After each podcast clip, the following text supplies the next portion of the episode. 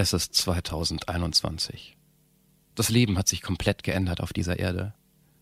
England nicht mehr in der EU. Coronavirus, wir impfen. Und zum allerersten Mal kein Erstkontakt in der Anruf. Willkommen dazu. Ja, und das war gar kein Plan, sondern das hat sich so ergeben. Ähm, ich habe ein Buch gefunden, werdet ihr gleich alles genau in ausführlich erfahren. Und aus diesem Buch nehmen wir in dieser Ausgabe die Fragen. Ähm, und das hat alles verändert und darauf eingelassen hat sich zum Glück die großartige Nicole. Und mit Nicole haben wir über spannende Themen gesprochen. Zum Beispiel, warum es okay ist, erst nach fast einem Jahr zum allerersten Mal in einer Beziehung den Satz zu hören, ich liebe dich. Oder wie kacke es ist, wenn man über drei Stunden zur Arbeit fährt. Oh, ja. Oder ähm, eben unter welchen Umständen eine Affäre attraktiv sein könnte. Wir sind übrigens sehr interessiert zu wissen, wie ihr diese, sagen wir mal, ungewollte Spezialfolge mit dem Buch findet. Sollen wir das öfter machen oder doch lieber klassisch Erstkontakt? Also wir wären massiv interessiert an eurem Feedback zu dieser Folge. Vielen Dank. Macht das über äh, deranrufpodcast.de oder Facebook oder Instagram, da sind wir überall. Und natürlich, wenn ihr bei Spotify und bei iTunes noch nicht auf Folgen oder Abonnieren geklickt habt, macht das doch. Das hilft uns und ihr verpasst in Zukunft keine Folge, so eine tolle Folge wie diese, die ihr ab jetzt hört. Ein völlig unbekannter Mensch und ein Gespräch über das Leben und den ganzen Rest. Der Anruf, Folge 120. Unter welchen Umständen wäre eine Affäre attraktiv für Sie? Mit Johannes Sassenroth, Clemens Buchholz und mit... Hallo, hier ist Nicole. Hallo Nicole. Darf ich, also dürfen wir ausnahmsweise voll auf die Zwölf gehen? Voll auf die Zwölf? Bin ich ja gespannt. Clemens hat mir gerade ähm, ein Buch, das er in seiner Wohnung gefunden hat, gezeigt. Ich mich nicht beschissen. Entschuldigung. 100 Fragen wie? Äh, 100 Fragen ihr Leben betreffen. Ich räume gerade meine Bücher auf und, und gebe ganz. Und da habe ich dieses Buch gefunden. Ich habe keine Ahnung, ja. wo, woher das ist. Und die eine, die Hammerfrage, die gebe ich gleich an dich weiter, Nicole. Bist du in einer Beziehung? Äh, ja. Ja. Unter welchen Umständen wäre eine Affäre akzeptabel für dich? Nee, was? Attraktiv, attraktiv. Attraktiv für dich. Also, dass ich jetzt eine Affäre eingehe oder mein Partner. So das ist selten das attraktiv. Für, also, wenn er fremd geht, ist es selten attraktiv für dich. Ja, das stimmt. Aber für mich wäre es auch nicht attraktiv. Es sei denn, Punkt, Punkt, ihr habt Punkt. eine ganz also offene also. Beziehung und du hast keinen Bock mehr auf. Ich sag gar nichts dazu. Äh, hallo, erstmal, wir fangen ganz von vorne nochmal an. ich wollte damit, ich, ich wollte nur sagen, das ist eine dumme Frage, weil entweder ist, ist, findet man jemanden geil und ist der Typ dafür oder nicht. Egal. Nicole. Ja. Du also, bekommst gleich. Es gibt ja auch viele äh, Beziehungen, die offen sind mittlerweile. Haben wir das einmal ist ja was ganz anderes, ja. Haben wir einmal hier gehabt, heißt auch offene Beziehung, die Folge Nummer kenne ich gerade nicht, die war ein bisschen spektakulär, daran erinnere ich mich. Das stimmt, da, da ja, gerne im Feed zurückscrollen. Aber du kennst sehr viele Leute. Wirklich? Wie viele kennst du, die eine offene Beziehung haben? Naja, also eher so im Internet. Nicht persönlich. Ah, okay, gut. Ja. Weil persönlich kenne ich, glaube ich, kennst du jemanden, Johannes? Ich kenne ein paar, aber da hat's, ähm, ich, ich glaube, da hat er so gesagt, wollen wir nicht eine offene Beziehung machen, weil er Bock hatte, nochmal Mhm. Und sie hat halt irgendwie Ja gesagt, weil sie dachte, ich muss ihn halten. Aber ich glaube, er hat das nur genutzt. Ah, okay. Oh. okay. Wir reden ja so, als würden wir uns schon seit Jahren kennen. Nee. Tatsächlich, falls ihr aus Versehen diese Folge als erste Folge für eure der Anruferfahrung äh, äh, angewählt habt. Fakt ist, ähm, und du kannst das hoffentlich sofort bestätigen, wir kennen dich persönlich und auch sonst gar nicht, Nicole, richtig? Ja, das stimmt. Und Nicole, und auch umgekehrt, ähm, hat Nicole vielleicht, keine Ahnung, schon mal eine Ausgabe von diesem Podcast gehört, kennt uns aber ansonsten auch nicht persönlich. Nee. Genau. Und das wollen wir äh, jetzt äh, ändern in, äh, äh, in einem schönen Gespräch mit dir. Ein bisschen rausfinden, wer du bist und was deine Themen sind und mit dir übers Leben quatschen.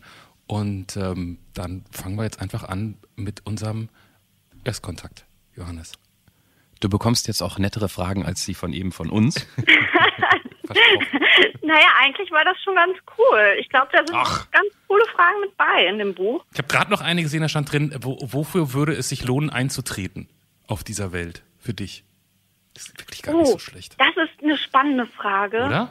Ich glaube, oh, ja, äh, ich würde gerne irgendwas für die Umwelt machen tatsächlich. Aber ich habe auch schon öfter darüber nachgedacht, mich politisch einzusetzen.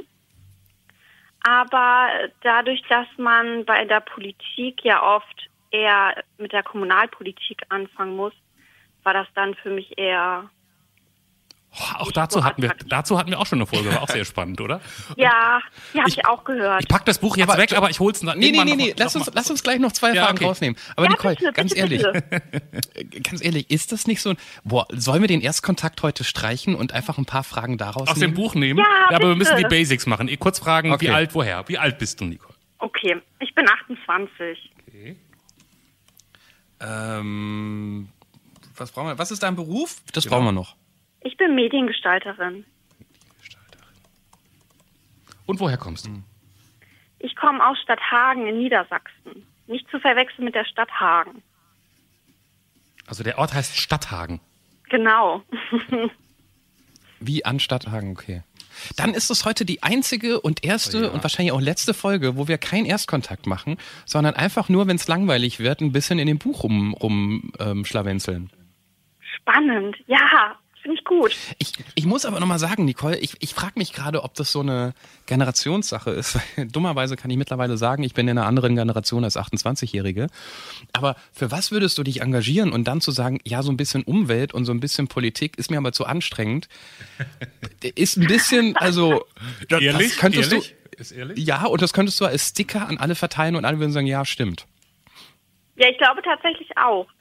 Ähm, ja, das, das Ding ist, dadurch tatsächlich auch viel, das hat viel mit meinem Beruf zu tun. Ich habe in meiner Freizeit relativ wenig Zeit, um mich äh, ehrenamtlich zu engagieren, was ich eigentlich auch echt gerne machen würde. Dafür habe ich, ähm, wenn ich Zeit habe, spende ich zum Beispiel an die Tafeln ganz gerne irgendwie ein paar. Lebensmittel. Aber ähm, ehrenamtlich, das kriege ich einfach leider gar nicht in meiner Freizeit gebacken. Das geht meistens für meinen Freund drauf. Und dann habe ich zwei Haustiere, zwei Kaninchen. Sind wir auch schon wieder bei Kaninchen? Hatten wir auch schon ja. Ähm, und sonst auch, ich mache auch ganz viel mit meiner Mutter zusammen und im Garten. Aber ich schaffe das nicht auch noch, mich äh, irgendwo zu engagieren. Ich glaube, das liegt auch so ein bisschen an dieser neuen Berufswelt. Ähm, also gut, du bist jetzt nicht ähm, Ja. Automechanikerin, sondern Mediengestalterin. Da hast du vielleicht auch unterschiedliche Berufszeiten. Weil ich habe auch mal festgestellt, ich wollte mich auch, ich habe mal bei der Tafel angerufen und gesagt, hey, ich arbeite halbtags, ich, ich, ich spende euch schon seit Ewigkeiten, ich fahre auch gerne Sachen aus, weil die beliefern ja auch Menschen, die nicht kommen können, weil sie zu alt sind Ja. oder weil sie sich nicht so bewegen können. Und dann haben die gesagt, ja klar, ähm, jeden Dienstag und Donnerstag von 10 bis 12. Und ich gesagt, ah, sorry, ausgerechnet vormittags arbeite ich. Ähm, und ich habe gemerkt, dass man so für Ehrenamt brauchst du halt, da bist du entweder selbst arbeitslos oder schon Rentner, deshalb sind die immer so Ja. alt, oder du hast so Ja. ganz klassische Arbeitszeiten oder sehr viel Freizeit. Das haut selten hin. Ja, das genau das ist eben das Problem. Bei uns hat die Tafel auch von acht bis zwölf offen und das passt überhaupt gar nicht so in mein Leben rein, leider. Das ist echt traurig. Aber nur um, um diese Botschaft rauszuhauen, wenn ihr die Möglichkeit habt, euch für die Tafel zu engagieren, Geld spenden oder sich selbst spenden mit Arbeitskraft. Ich, ich bin Hardcore-Tafel-Fan. Ähm, ich habe da zeitweise mal für, für einen Job mit, mitgeholfen. Ich habe erlebt, was für Leute da hinkommen. Ich habe erlebt, was für eine Dankbarkeit dort vorherrscht für, für sowas Simples wie, wow, es gibt Salat diese Woche. Danke.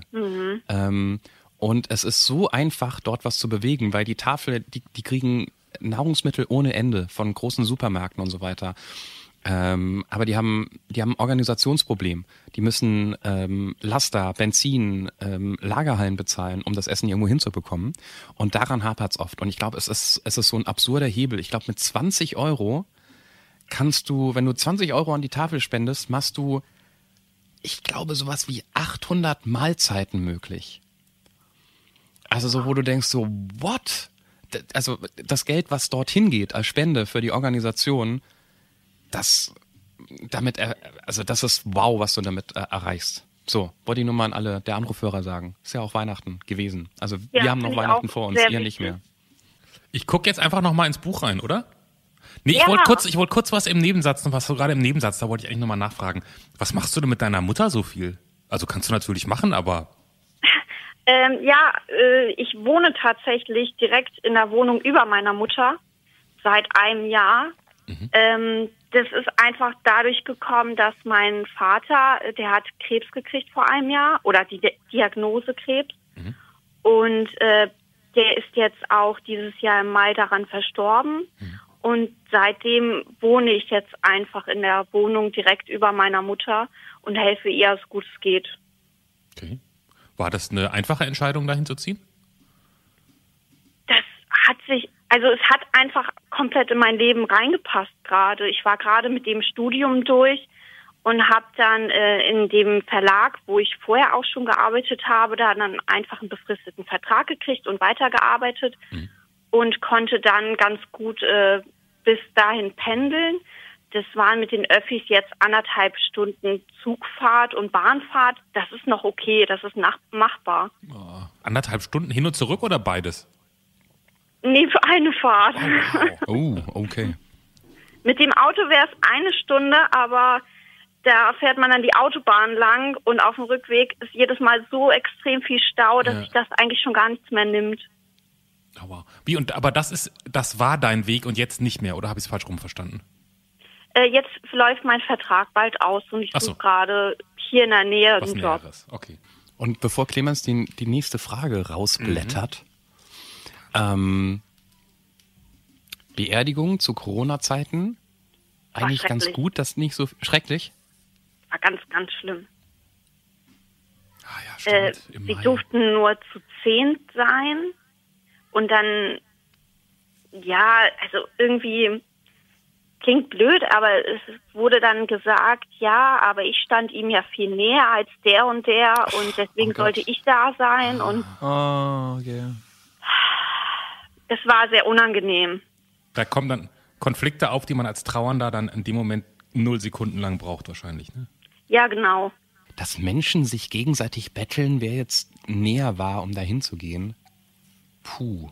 Ja, also draußen dann direkt am Friedhof, da durften alle sein, weil es ja draußen war, aber in der Kapelle durften eben nur zehn Leute sein. Und habt ihr das dann trotzdem halbwegs friedlich noch hinten raus lösen können? Oder, oder gibt es da bis heute irgendeinen schlimmen Oder habt ihr Tickets verkauft, um noch ein bisschen? Nee, also ähm, bis heute ist ein anderer Streit tatsächlich immer noch in der Familie dadurch, dass mein Vater gestorben ist und die waren, also meine Halbgeschwister waren mit dem Testament nicht einverstanden. Und da fing das dann an, jetzt eher Reibereien zu geben tatsächlich und das geht jetzt über die Anwälte eher. Oh, Mist. Was heißt Halbgeschwister? Ich habe noch zwei ähm, Halbgeschwister, einen, Bruder, einen Halbbruder und eine Halbschwester, die sind aus der ersten Ehe von meinem Vater. Und was hast du, wenn es nicht Streit gibt, für ein Verhältnis zu denen? Ähm, sonst eigentlich gar kein großes tatsächlich. Okay. Ähm, die haben mir nie großartig zum Geburtstag gratuliert. Und wenn sie mir früher mal was zum Geburtstag geschenkt haben, dann waren das auch eher Sachen, mit denen ich eigentlich gar nichts richtig anfangen konnte. Das war eher ein bisschen befremdlich mit mhm. den beiden. Aber ist es nicht, also die, die, die Antwort ist ja eigentlich schon klar, was du jetzt sagen wirst, aber man wegen so einer, wegen jetzt Erbe, Erbschaft mit Anwälten es sind doch auch Sachen, wo man so denkt, meine Energien würde ich gerne für andere Sachen im Leben aufwenden. Ja, oder? ja, auf jeden Fall. Auf also, jeden Fall. Ich verstehe das auch nicht. Also ich meine, wie viele Familien kenne ich mittlerweile, die vorher total eng oder einigermaßen close waren und dann stirbt jemand und es geht ums Erbe und die verzoffen sich total, weil irgendjemand das Gefühl hat, er oder sie kommt zu kurz, wo ich mir denke, boah, dann denke ich mir immer so, das kann mir und meinem Bruder nie passieren. Dann denke ich mir, das haben die vorher wahrscheinlich auch gesagt. Ja, ich glaube, das denken sehr viele und ich habe es auch schon sehr oft gehört und uns wurde das auch direkt gesagt ähm, oder mir wurde es direkt gesagt, als Diagnose zu meinem Vater kam. Da meinten dann alle zu mir, ähm, ja, jetzt soll ich aufpassen, was dann passiert, wenn mein Vater stirbt, was dann mit dem Erbe ist. Und damals war es eben so, ich hatte andere Gedanken. Ich habe nicht an ja. gedacht. Ja. Ich habe wirklich überhaupt gar nicht über sowas nachgedacht. Und dann kam man in diese Situation und wurde einfach ins eiskalte Wasser geworfen. Das heißt, es gab kein Testament oder es gab eins, was den, was, was den Beteiligten nicht gefallen hat? Äh, es gab ein Testament und ähm, eigentlich wusste niemand, was drinne steht. Mhm. weil mein Vater so offen nicht richtig darüber geredet hatte. Und ähm, das gefiel dann meinen Halbgeschwistern nicht. Und eigentlich, also im Grunde war, waren fast alle unzufrieden mit dem Testament. Was hat denn dein Vater da gemacht? ja, das weiß ich auch nicht Oder? so genau. also, finde ich eine berechtigte Frage. Also, kannst du in dem, was in dem Testament, also du musst es jetzt ja nicht, du musst uns jetzt nicht sagen, was da drin steht, aber kannst du irgendwie verstehen, was seine, was er wollte? Oder ist, ist, ist, ist dir das nicht klar, wenn du das siehst, was da stand? Also mittlerweile hat sich so ein bisschen herauskristallisiert, dass er sich von meinem Halbbruder ein bisschen quatschen lassen hat. Und er hat ihm was eingeredet. Das hat ihm dann im Endeffekt aber selber nicht gepasst. Und er fand es dann unfair, dass er selber nicht drinne stand und nicht noch irgendwas gekriegt hat. Aber mein, also mein Vater war nie, der, der hatte kein großes Erbe, was er hinterlässt. Das Einzige, was er hatte, war eigentlich das Haus. Und sonst hatte er einen Riesenberg Schulden hinterlassen. Okay, scheiße. Neue Frage. Es ist, das, das ist die erste Folge im neuen Jahr. Wir müssen auch mal ein bisschen Wahnsinn, gute Laune Wahnsinn. haben. So, so. Ja, stimmt. Neue Eigentlich Frage. viel zu traurig jetzt. Okay, So aber ist das Leben. ich habe das jetzt nicht rausgesucht. Es ist wirklich die nächste. Ich habe einfach aufgeschlagen. Auf dieser Seite steht nur eine einzige Frage. Was haben Sie von Ihren Eltern über das Leben gelernt? Ach komm. Das stimmt, jetzt- das steht hier. Das ist, hab ich mir jetzt Das nicht ist so ein. Glückskeks. Das ist viel zu ernst. Oder okay, ka- kannst du, kannst du es in fünf Sätzen beantworten? Nein, du kannst auch zehn nehmen, finde ich. Ja, auch zehn. Uff, Was habe ich denn von meinen ich Eltern? über das Leben gelernt habe. Ähm, dass es oft unfair ist, aber es gibt halt auch viele schöne Seiten tatsächlich. Das ist das, was du selber erlebt hast oder was dir deine Eltern ein Stück weit mitgegeben haben? Das haben mir meine Eltern auch so ein bisschen vorgelebt. Okay. Ka- Kannst du es konkreter machen ein bisschen? Was heißt das? Kann ich irgendwie nicht. also es ist ganz schwierig. Sie, mein Vater war oft sehr unzufrieden, aber hat sich dann auch mit vielem Klein dann doch wieder begnügt. Okay. Okay, ich, mal weg von den Eltern. Ich schlag mal was Neues auf. Was, was hast du von deinen Eltern gelernt? Was ich von meinen Eltern gelernt habe, ich glaube, dass man. Äh, äh, Mann, was habe ich da von meinen Eltern gelernt? Einiges. Dass Ich glaube, wie ich anderen Leuten, wie ich anderen Leuten begegne, sowas wie man auf so. Ich finde immer, ich komme ja vom Dorf und das war sehr aus so einer Region, wo damals, wenn so gewählt wurde, hatte so die CDU immer so 85 Prozent. Wenn es nicht so gut lief bei irgendeiner Wahl. ähm, und trotz, und meine Da Eltern ein waren natürlich, und meine. Eltern, ich weiß es nicht genau, aber ich gehe davon aus, die haben ihr ganzes Leben lang CDU gewählt. Da muss man überhaupt nicht drüber reden. Können sie ja auch machen, ist ja auch, ist ja auch, äh, ist ja ihnen auch freigestellt.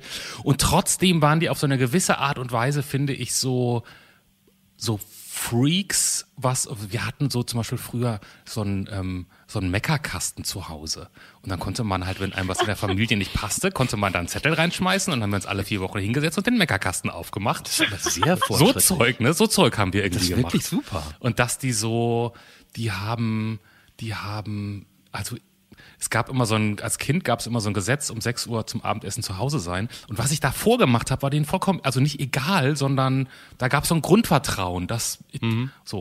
Und äh, ja, das, das so eine, so eine, weiß gar nicht, was ich da, aber das, das habe ich so von denen ist gut. mitgenommen. Ja, ja.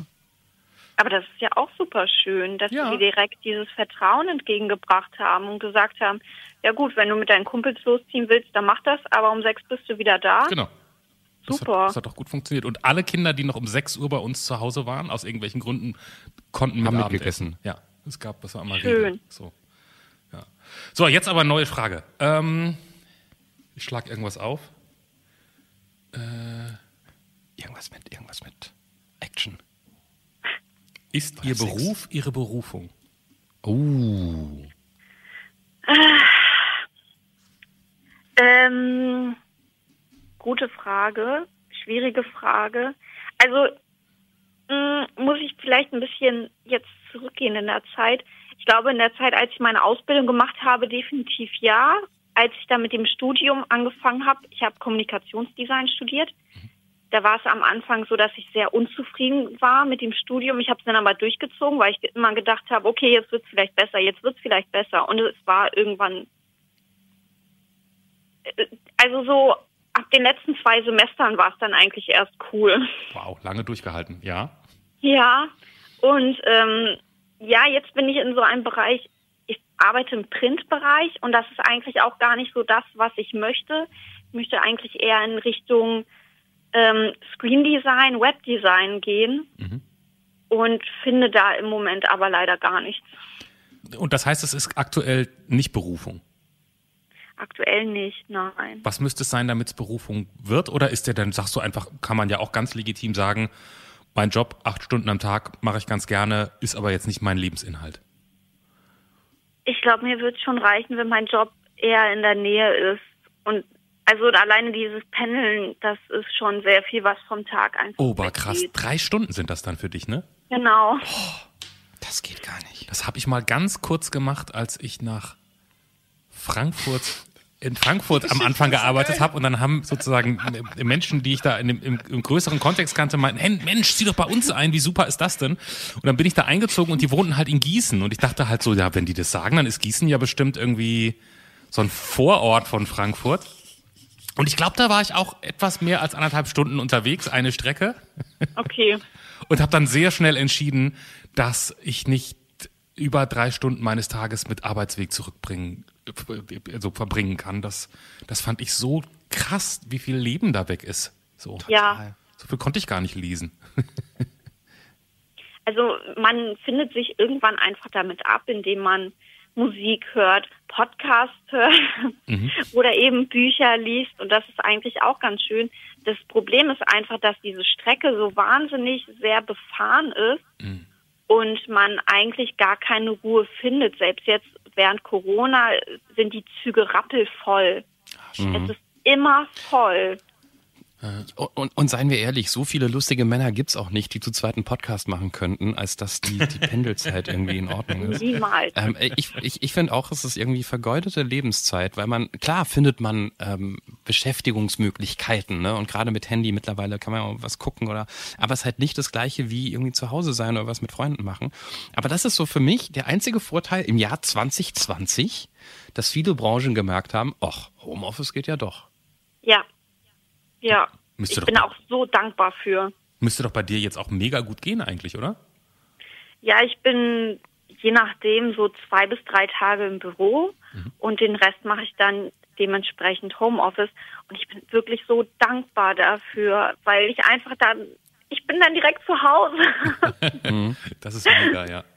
Das ist so schön. Ich kann dann direkt einfach nach der Arbeit was essen oder mich hinlegen oder keine Ahnung, spazieren gehen. Es ist wahnsinnig. Und das konnte ich vorher nicht. Hörst du, wie sie aufblüht plötzlich? Und, und morgens, hallo, sparst du doch auch noch mal ganz kurz ein bisschen Zeit, oder? Ja, auf jeden Fall. Kannst du, schläfst du länger oder was machst du? Auf jeden Fall schlafe ich länger.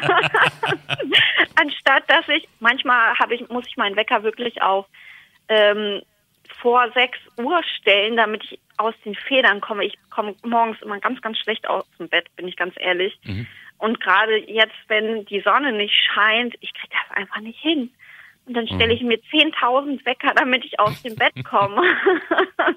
und jetzt kann ich einfach um 8 Uhr aufwachen und an den Rechner gehen. Jacke, und, und wann, wann ziehst du dich so richtig an? Ich habe heute auch im Homeoffice um sieben angefangen. Ich glaube, ich habe mir eine, also meine Schlafanzugshose habe ich um eins ausgezogen. Nee, ich trage tatsächlich dann nicht Schlafanzughose. Also ich trage schon richtige Klamotten. Weil das bei uns ist es auch so, vielleicht sind wir ja da auch so ein bisschen altbacken in der Firma, aber wenn wir uns äh, anrufen, dann machen wir meistens Videocall. ja, aber ohne rum ist ja egal beim Videocall. ja, eigentlich ja schon, aber nee, da trage ich keine Schlafanzughose. Okay, ich muss mich auch immer richtig, ich muss mich morgens immer vernünftig anziehen, wenn ich Homeoffice-Tage ja. mache. So wie heute auch. Dann stehe ich auch dann nachher ganz offiziell, sonst, sonst. Gut, bei dir ist es eine Jeans und ein T-Shirt und Haare machen muss ja auch nicht viel. Ja, aber ich könnte auch eine Jogginghose und ein Unterhemd anziehen, weißt du? Also so, wenn ich jetzt mal so ganz fallen lasse, verstehst du? Also, ich lasse nicht total fallen. Das, das ist mein Problem mit Homeoffice. Ich, nach drei Tagen sehe ich aus wie der letzte Assi. Und dann muss ich sagen, oh, ich muss mal wieder ins Büro, damit ich mich rasiere und damit ich mir mal die Haare wasche oder so. Damit darf man gar nicht erst anfangen.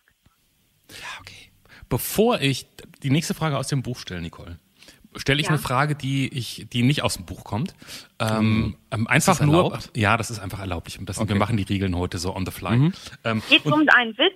nee. Oh Mann, der, oh, der Witz, oh Mann, der Witz muss aber ganz am Ende erzählen Der wir den kommt am- Witz. ja, ganz genau. am Ende erzählen wir Oh den ja, Witz. bitte, bitte, bitte, bitte.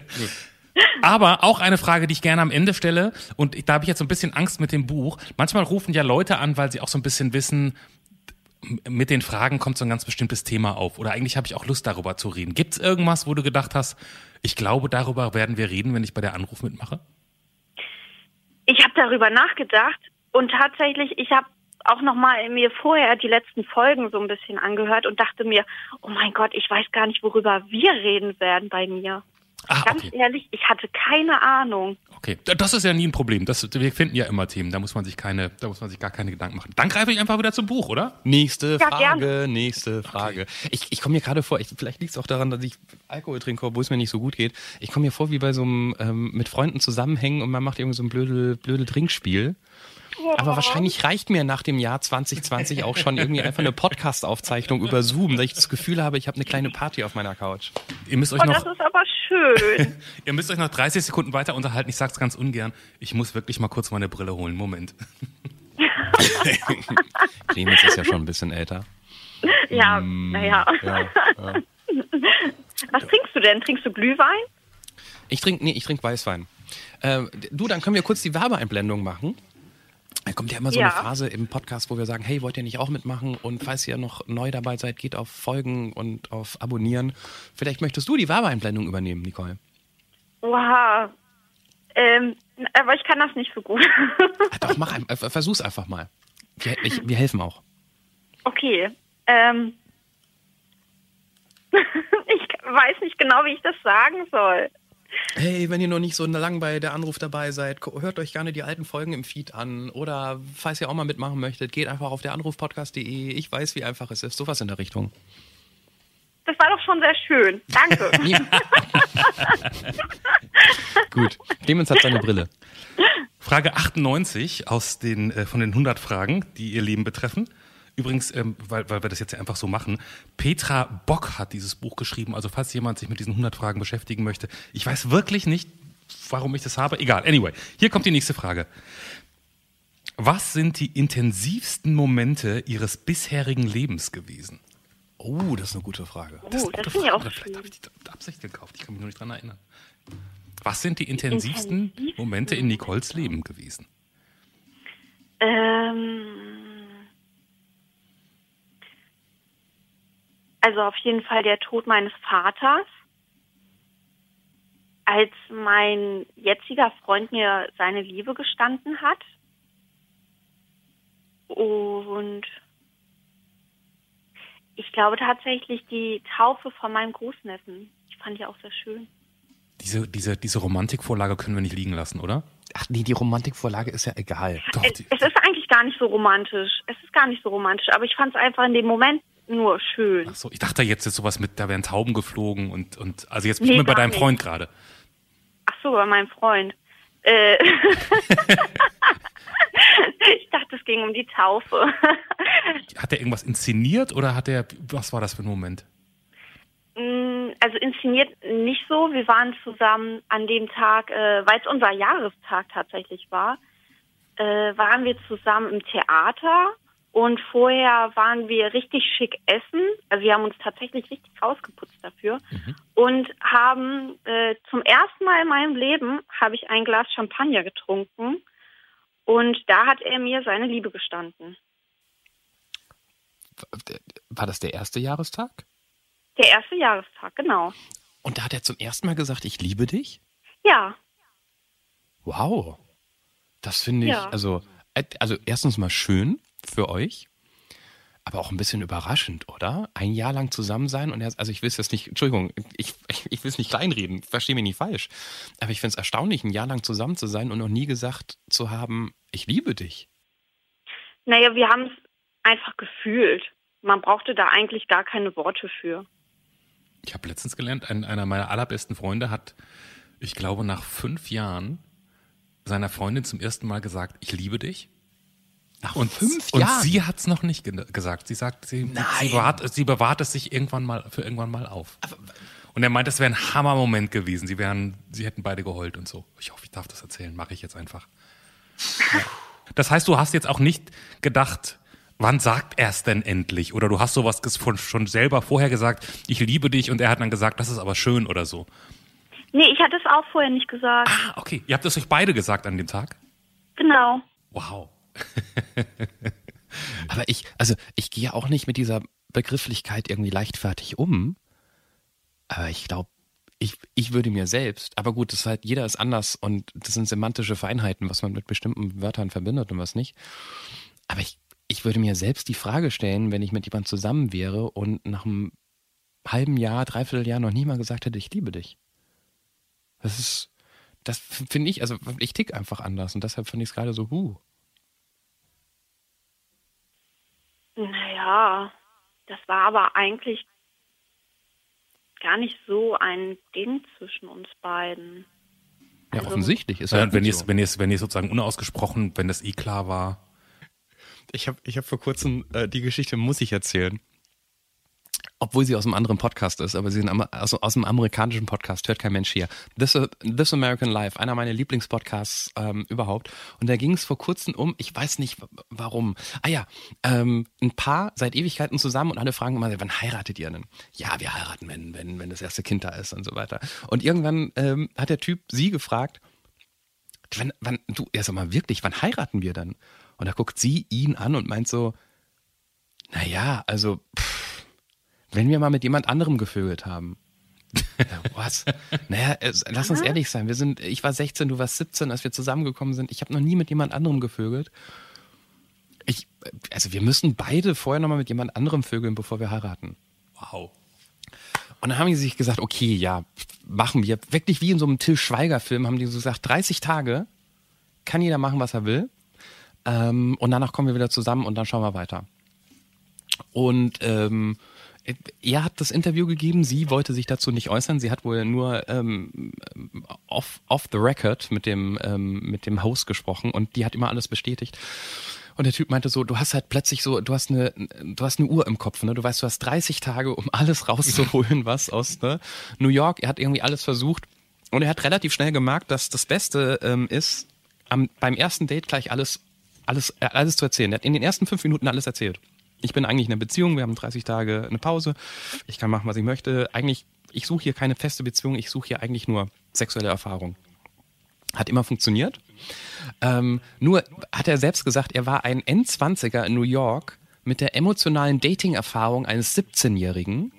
Und er konnte damit nicht umgehen. Das heißt, ähm, er, er hat die, die Frauen auf der einen Seite auf Distanz gehalten, weil er gesagt hat, wir machen hier nur drei Treffen und mehr nicht, damit es nicht zu so ernst wird, hat sich aber so verhalten wie in einer Beziehung. Hat gleich in, in der ersten halben Stunde die Hand von der Frau genommen.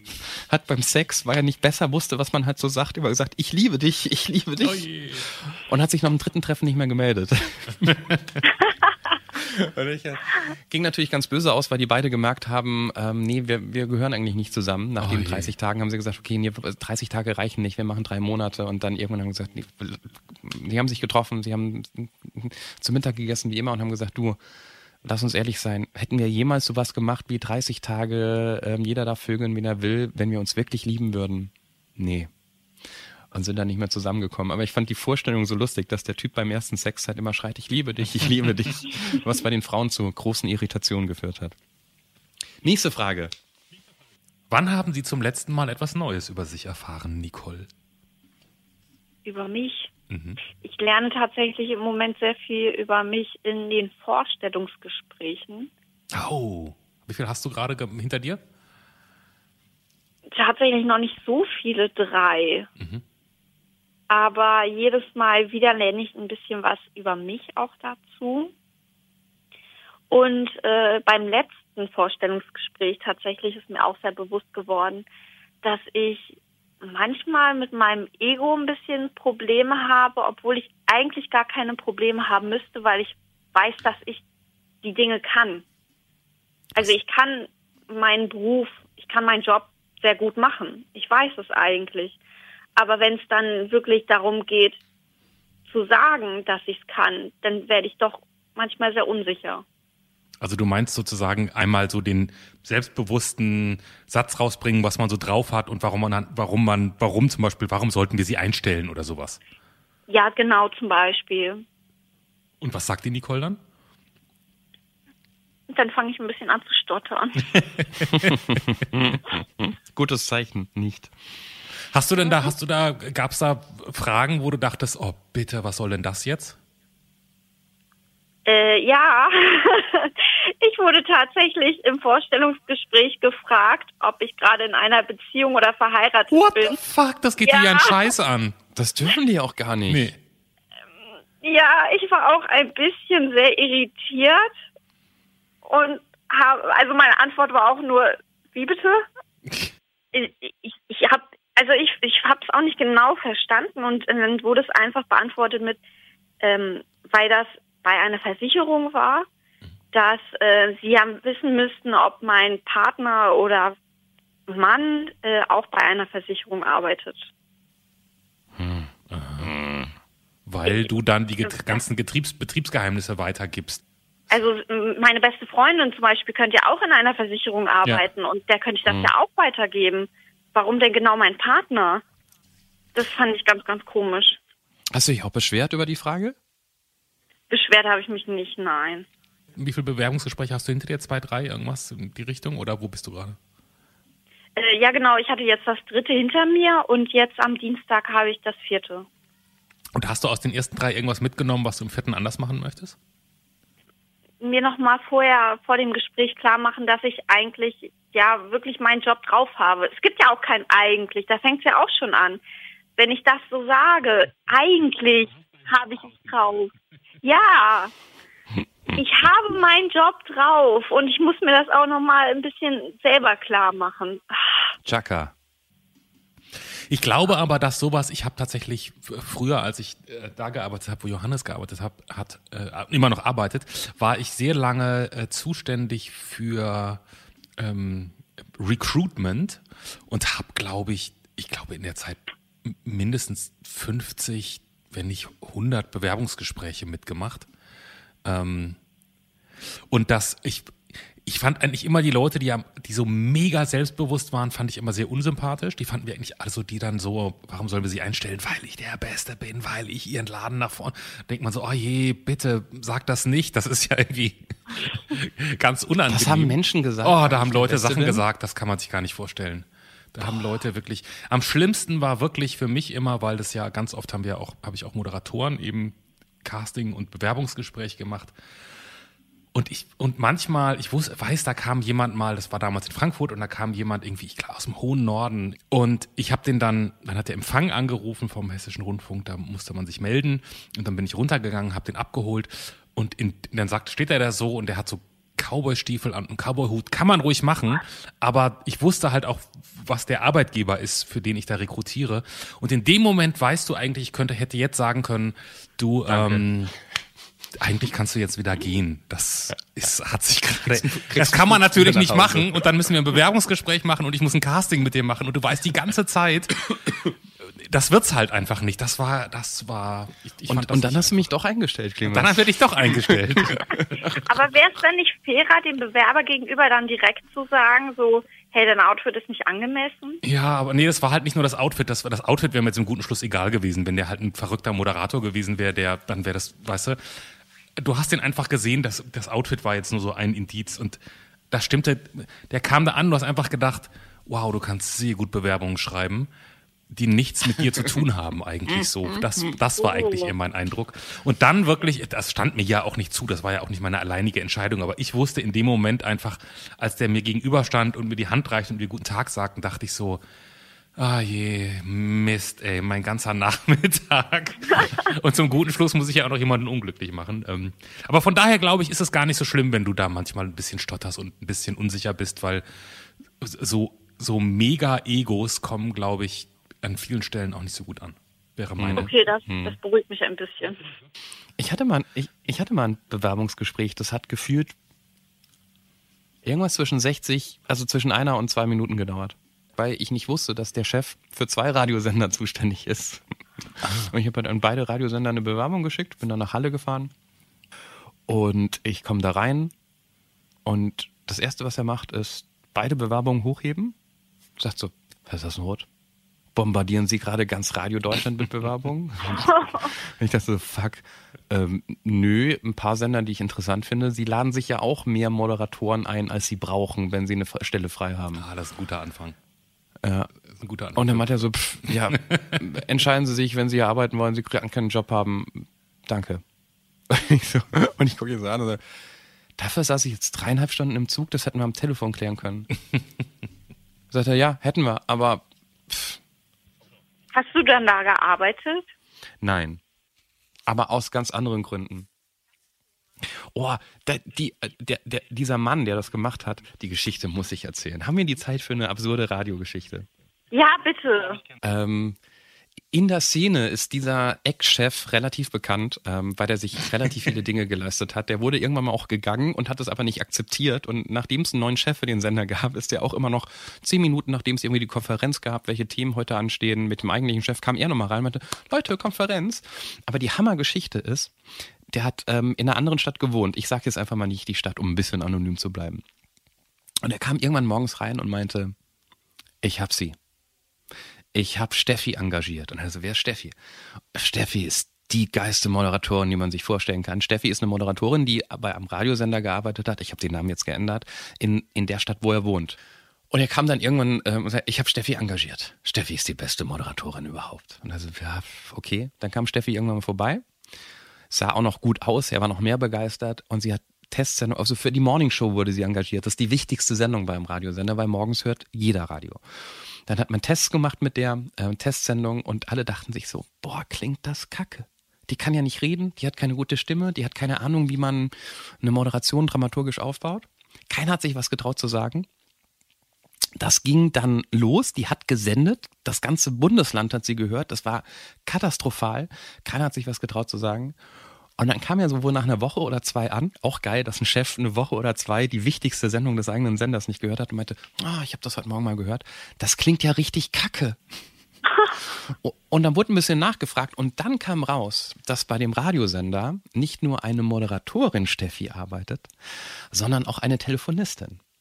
Und dieser Chef hat einfach dort per Telefon angerufen und hey Steffi, ist da die Steffi? Ja, hier ist die Steffi. Ich will dich bei meinem Laden, ich brauche dich als Moderatorin. Und entweder war die Telefonistin so dumm und hat es nicht gecheckt oder so schlau und dachte sich, das ist meine Chance und hat einfach ja gesagt. Er hat aus Versehen die Telefonistin als Morningshow-Moderatorin engagiert und nicht die Moderatorin. Und das finde ich einfach, ich liebe diese Geschichte. Eine von 100 über diese Person, deren Namen Eine wir von jetzt 100, nicht nennen, ja. weil wir keine Klage Nee. riskieren möchten.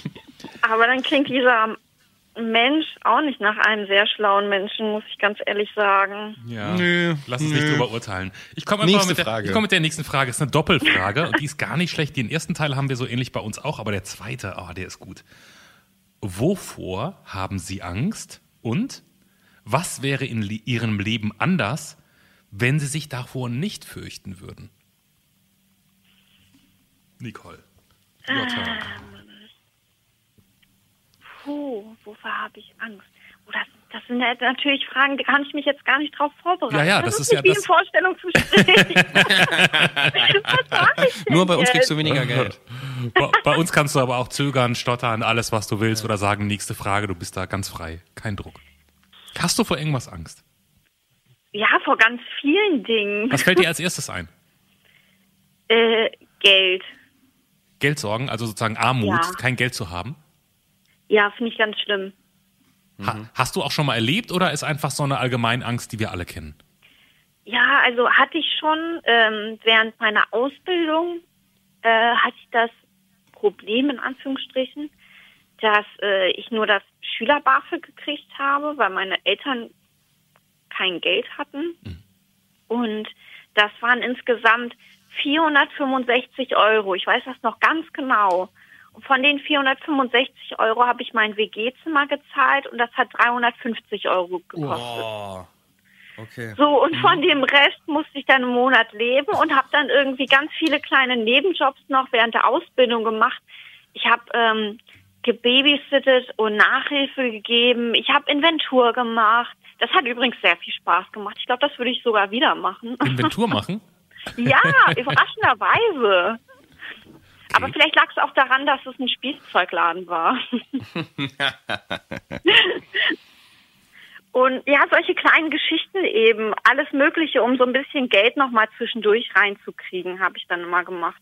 Aber das war kein schönes Gefühl, dass man jeden Monat sich gedacht hat, uff, jetzt geht das schon wieder los und uff, hoffentlich kriege ich das diesen Monat jetzt hin. Wahnsinnig anstrengend mhm. klingt das ja. Ja. Also körperlich und auch im Kopf. Ja, beides, genau. Wie lang war das? Zwei Jahre. Boah.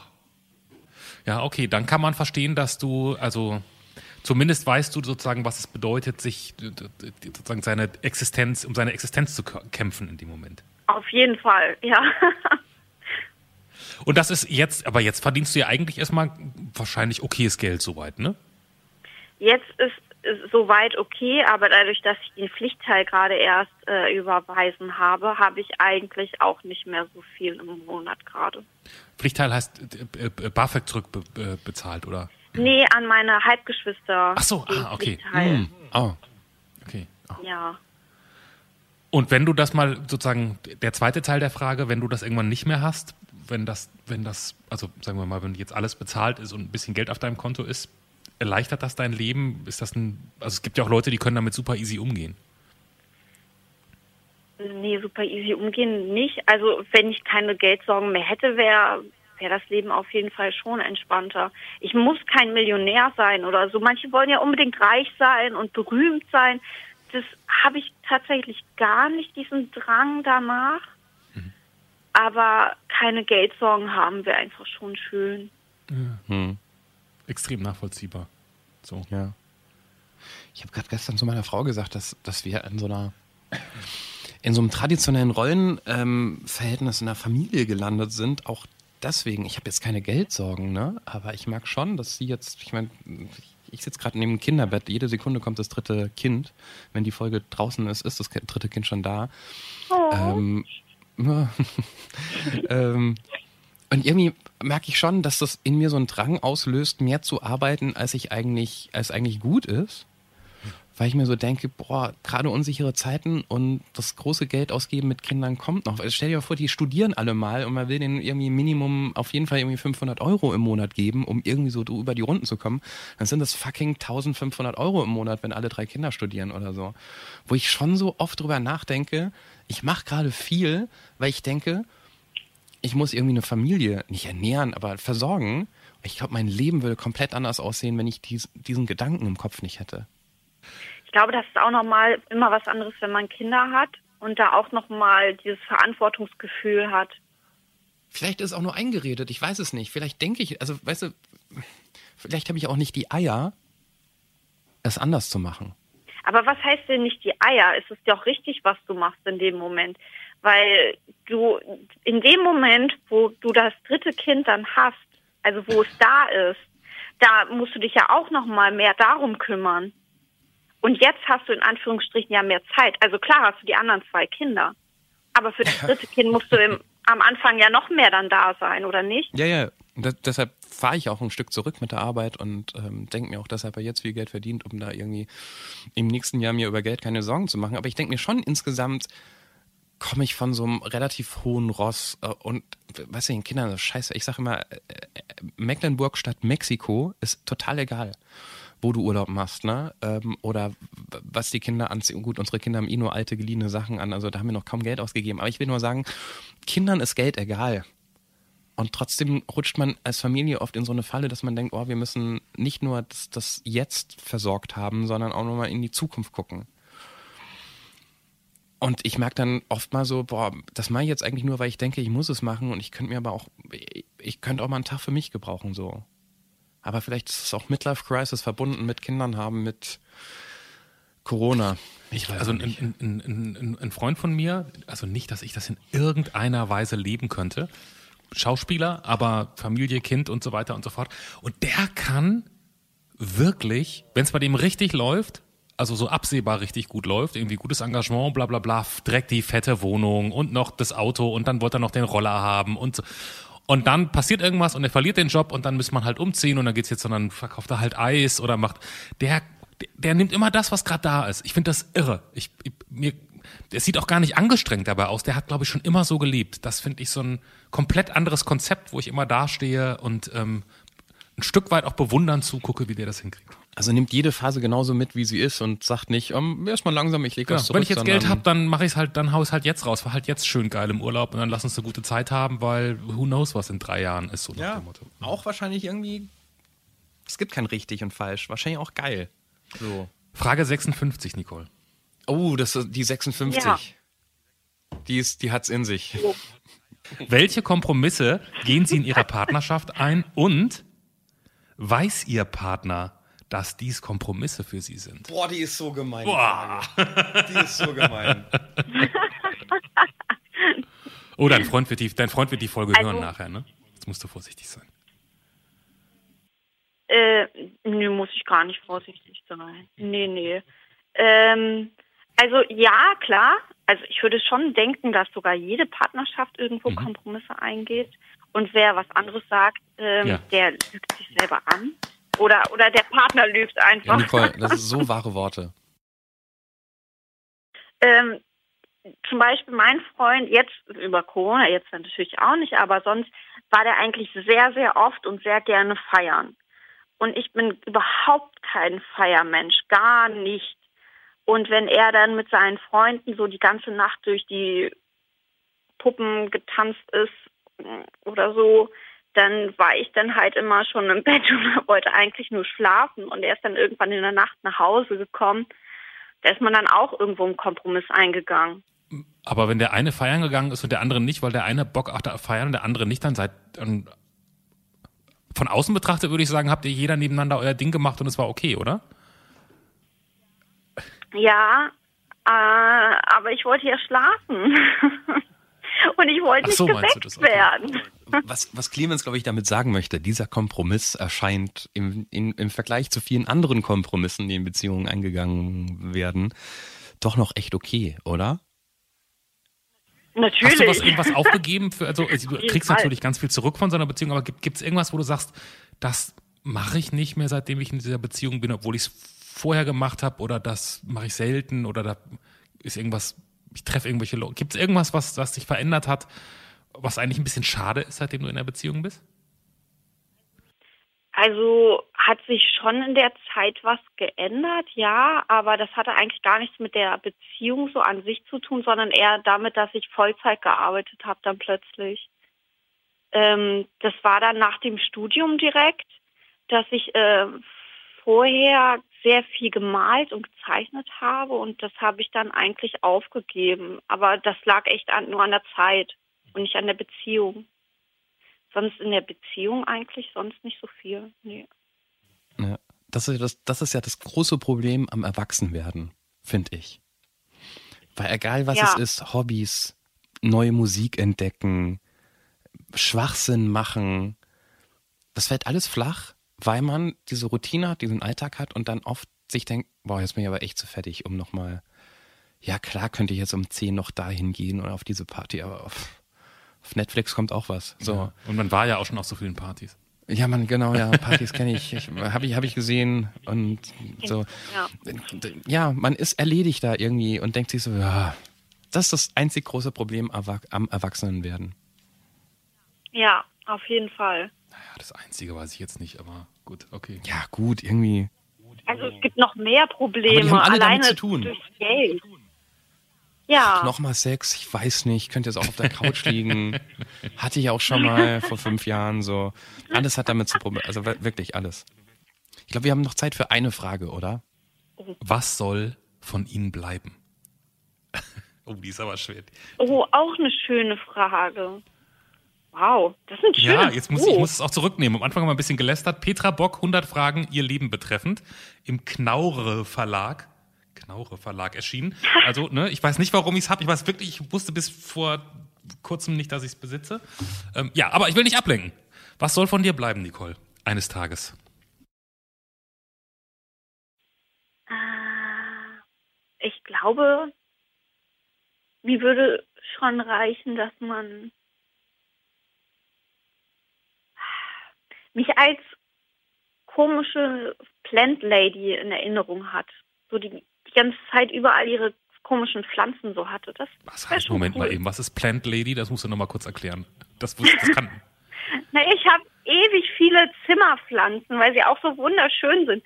Und jedes Mal, wenn ich an einer vorbeigehe, denke ich mir, ach na ja, aber die hat doch jetzt kein Zuhause und die brauche ich jetzt auch noch. Und das ist quasi wie die Cat Lady nur als Ich muss, ich muss ganz kurz, ich muss dir ganz kurz, das ist so schön, dass du das sagst. Ich habe immer noch so eine, ach, ich weiß gar nicht, wie das heißt. Das ist so eine, ich, da habe ich sie auch bekommen, so eine Pflanze, die man im Studium bekommt. Die hat man so als Student. Die, ich, die hat so lange, dünne, ich weiß auch nicht. Hanf. Das ist so eine, nee, nicht Hanf. Egal. Wenn, ich weiß nicht, wie die heißt. Und ganz viele Leute, die, die, wenn die bei mir zu Besuch sind, sagen immer so, oh, was ist denn das, so eine Studentenwohnheimpflanze? Schmeiß die doch mal weg. Und dann denke ich, und dann denke ich immer so, ich kann doch jetzt nicht die Pflanze wegschmeißen, einfach weil ich 20 Jahre älter geworden bin. Das ist, das macht man doch nicht. Ich finde die auch nicht besonders schön, aber ich kann die einfach, dann bist du, was heißt viele Pflanzen? Wie viel hast du? Äh, mittlerweile habe ich leider nicht mehr nachgezählt. Ich habe irgendwann bei 25 aufgehört. Also irgendwann, dann sind es inzwischen 40. kann gut möglich sein. Also zwischendurch sind auch ein paar gestorben. Das ist immer schwierig mit den Pflanzen, jetzt gerade wenn es von Sommer dann in den Winter geht. Dieser Übergang und gerade mit der Heizungsluft, das mögen ja auch viele Pflanzen nicht. Und dann sterben auch wieder relativ viele, aber man kann sich auch gut Ableger machen. Kann ich sehr empfehlen. Okay. Der, der Klassiker. So, wie war das jetzt ohne, wie war das ohne Erstkontakt heute? Das war, wie kam es dir vor, Nicole? War das okay für dich mit unserem Buch? War sehr, sehr Ja. lustig. Das mü- müssen wir noch, hatte auch- müssen wir noch mal drüber reden, Johannes, was wir damit machen. Ja, ich, ich- vielleicht sollten wir es ab und zu mal machen, weil Ja. es war irgendwie, man, man selbst, oft macht man sich so Notizen, da kommen wir nochmal später hin. Das war heute. Ja, genau. Also ich meine, wir hatten sonst auch viele Gespräche, um Gottes Willen, aber es war heute wirklich mehr so, Go with the flow. ja, das fand ich gut. Ja, Danke, Nicole. Danke, dass du mit der Idee kamst, dass wir dieses Buch durchblättern sollen. Äh, ich kann aber auch an der Stelle, dieses Buch hat mich nämlich an was erinnert. Äh, es gibt auch ganz viele Fragen, oh Gott, wie viele waren das? 99 Fragen oder so, ähm, mit der, denen man sich angeblich in den Verlieben soll. Gegenüber verlieben soll. auch mal. Da gibt es auch eine Big Bang Theory Folge, aber Hattet ihr das mal ausprobiert? Nee, weil ich, ich, ich, ich wollte mich, ich wollte gar mich, nicht genau, ich verlieben. wollte mich jetzt gar nicht. Ich hab's nicht aus. Naja, aber das heißt ja dann automatisch, man wird dem anderen sympathischer oder der andere wird einem sympathischer. Hast du das mal gemacht, Nicole? Nein, auch noch Achso, auch nicht. noch nicht. Ich guck da mal nach. Ich guck, ich guck da mal irgendwann rein. Vielleicht, vielleicht bringen wir das ja nochmal mit, dann verlieben wir uns. Wir verlieben uns ja eben. Vielleicht ist das ja ein Denkanstoß wert. Eine Frage, Nicole, stellen wir dir aber. Ja. Welchen Gegenstand möchtest du in dein Titelbild? Ich glaube, ich hätte gerne Pflanzen. Das, wissen die anderen ja schon seit einer Stunde. Aber sie wissen nicht warum. Sie wissen nicht warum. ja, genau. So, wir haben es schon mal so gemacht, Nicole. Zum einen, vielen Dank, dass du angerufen hast. Das hat uns sehr großen Spaß gemacht mit dem Special, mit dem Buch umso mehr.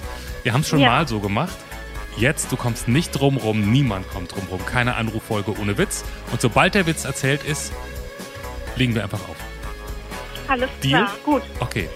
Johannes, willst du noch irgendwas sagen? Oder, äh, nee, okay, alles klar. Frohes Neues. Here we go. Bitte schön, Nicole. Neues. Bühne frei. Also, zwei Frösche sitzen auf einem Seerosenblatt. Plötzlich fängt es an zu regnen. Da sagt der eine Frosch zum anderen Frosch, komm schnell ins Wasser, sonst werden wir noch nass. Zum Glück habe ich Wein getrunken. Tschüss, Nicole. Tschüss! Das war Der Anruf von und mit Clemens Buchholz und Johannes Sassenroth. Technik und Produktion Andreas Geige.